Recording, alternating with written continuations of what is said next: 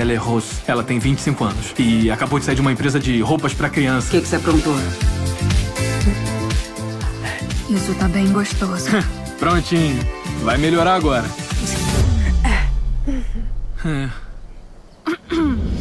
Ai, titia, quando foi a última vez que você transou? A gente sabe como é quando tá apaixonado. Sempre acaba como o melhor amigo. Tudo bom? Obrigada. Tá. Qual é disso aqui? Quando vira melhor amigo, não rola aquele mistério, é zero tensão sexual, você nunca vai ser visto como potencial namorado. Vai ser sempre o melhor amigo. Que ótimo. Eu vou acabar sozinho com um gato. Relaxa, você tem a gente. Temos um plano. A intenção era esquecer o amigo. Enquanto isso, a gente vai te transformar. Abre o plexo solar. Mexe, assim. Continua.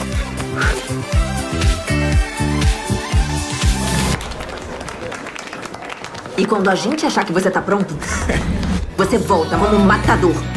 Olá, ouvintes do Casa de Bamba, eu sou Guilherme Andrade, bora pra uma resenha. Bom, pessoal, eu vim trazer aqui pra vocês uma comédia romântica. Eu acho que já falei aqui que eu sou apaixonado por comédia romântica, eu adoro comédias românticas, talvez seja o meu tipo preferido de comédia. E essa semana eu assisti um filme da Netflix, que tá disponível na Netflix, lançado em 29 de setembro deste ano. Filme de uma hora e meia. É, título original é Friend Zone, mas lá na Netflix você encontra também como O Melhor Amigo. Filme protagonizado aí por Michael Lumière, ou Michael Lumière, e outros personagens, tá? Esse filme conta a história de Tibu, né? ou Titi, como eles, as amigas dele chamam, que é um cara assim, muito simpático, romântico, engraçado, atencioso, só que atencioso até demais. E ele não consegue conquistar as garotas, porque a partir do momento que ele tenta se aproximar delas, ele é tão legal, mas tão legal que ele fica amigo das garotas. E aí, quando ele vai se declarar, as mulheres, né, no caso ali as amigas dele já não o veem mais com aqueles olhos românticos, né? O veem com olhos de amigo e é, ou já tem um namorado, ou já tá pensando em outra pessoa e ele fica nessa, né? É, o filme é muito engraçado, cara. Eu rachei de rir com esse filme. É, me identifiquei muito.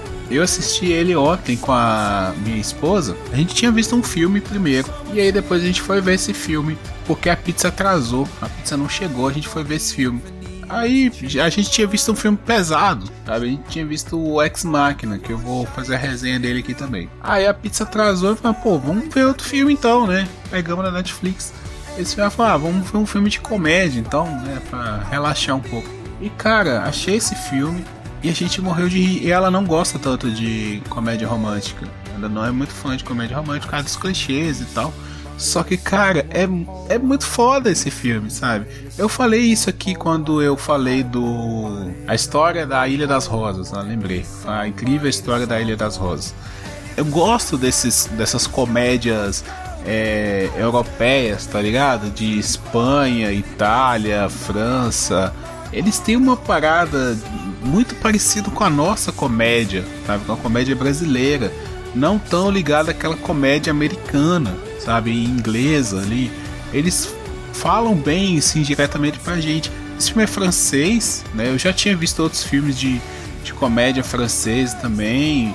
Eu vi um de um professor, que eu não vou lembrar agora o nome, mas é um, é um professor que ajuda lá numa instituição de, de adolescentes assim mais rebeldes, sabe? Ele vai ele tem uma turminha de adolescentes rebeldes que ele tem que tomar conta e ele vai mudar a vida desses adolescentes. Tipo uma mudança de hábito da vida, assim. E é bem divertido o filme. E esse filme aqui, eu não sei se eu gostei mais, porque o filme é muito legal, é muito bem feito, é muito bem produzido, é, tem ótimas piadas, ou porque eu me identifiquei muito com o personagem. Eu tava conversando isso com a minha esposa. Falei, pô, na, na adolescência, assim, na, na juventude, eu era muito esse cara sabe? Que se aproximava das garotas e tal. E no, no início ali, às vezes as meninas até tinham uma parada de querer ficar comigo, só que eu perdi o time, tá ligado? De, de chegar, me declarar e tudo mais, então acabava virando mais, entrava nessa friend zone aí. Inclusive, eu até acho que eu gravei um episódio com o Coqueiro Cast sobre o Friend Zone. Deve ter lá em, em alguns episódios deles. Eu me lembro muito bem de ter gravado alguma coisa relacionada a isso lá com eles. Então o filme é isso, cara. O filme é muito divertido.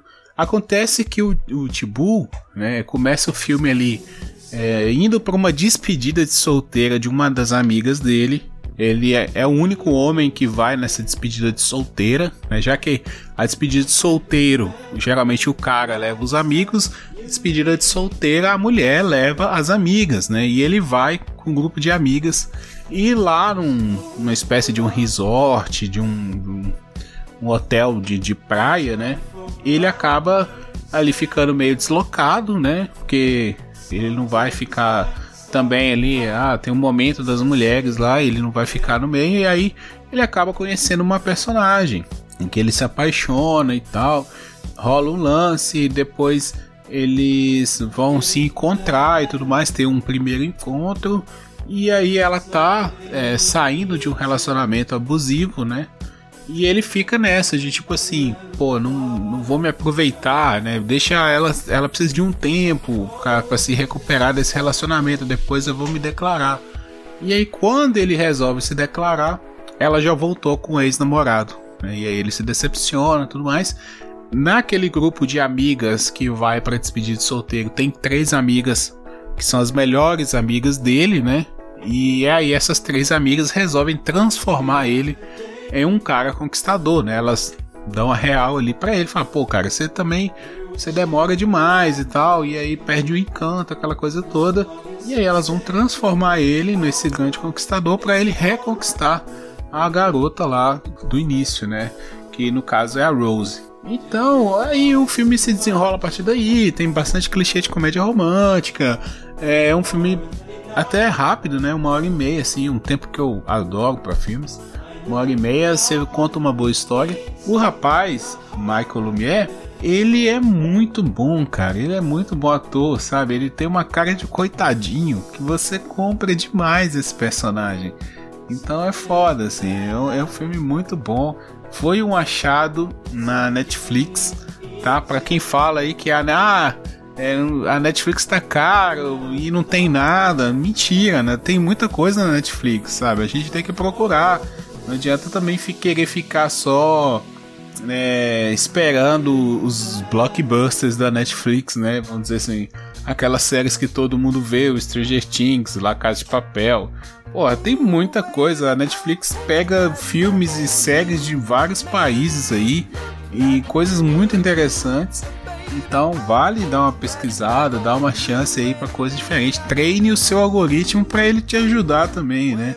Ele vai acabar te apresentando coisas boas. Esse filme mesmo, eu não vi em lugar nenhum ninguém falando dele, sabe? Até entrei aqui no Adoro Cinema agora para pegar os dados do filme e tem 11 notas aqui no Adoro Cinema, ou seja, pouquíssimas pessoas viram esse filme até agora. Então vai lá, corre atrás, assiste o filme. Você que gosta de uma comédia, você que gosta de um, sabe, de um filme fora de Hollywood, vai lá, experimenta, vê, sabe? Não adianta querer que tudo caia do céu, o algoritmo precisa de treinamento também. É isso aí, espero que vocês gostem do filme. Quem gostou, quem curtiu a indicação, manda lá um alô no Twitter, tá? Arroba guiande8. E logo mais estarei de volta, talvez eu vou falar do Ex Machina, que eu assisti depois de muitos anos, já deveria ter assistido esse filme e curti bastante também. Um abraço, até lá, tchau, tchau.